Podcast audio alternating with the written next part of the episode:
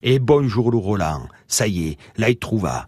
Hein, c'est vraiment, c'est souvent que j'entends un mot, que l'on me donne une expression, et puis que faute de bonne orthographe, mauvaise prononciation, eh bien on ne le trouve pas.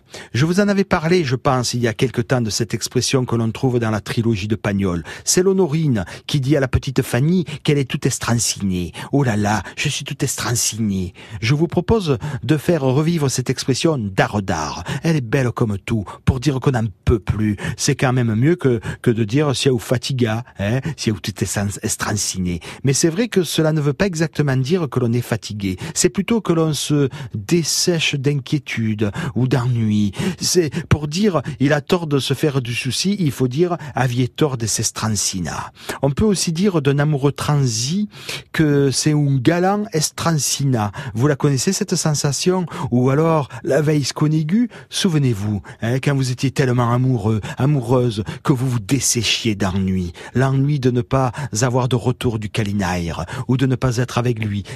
Quand on s'estrancine, il y a cette notion de perte d'appétit, de dessèchement. Et alors, cela me renvoie, cela nous renvoie à une autre œuvre de Pagnol, quand Lugolin, il crie à la Manon des sources, Manon, Manon, je t'aime, je t'aime tellement que j'en ai perdu le manger.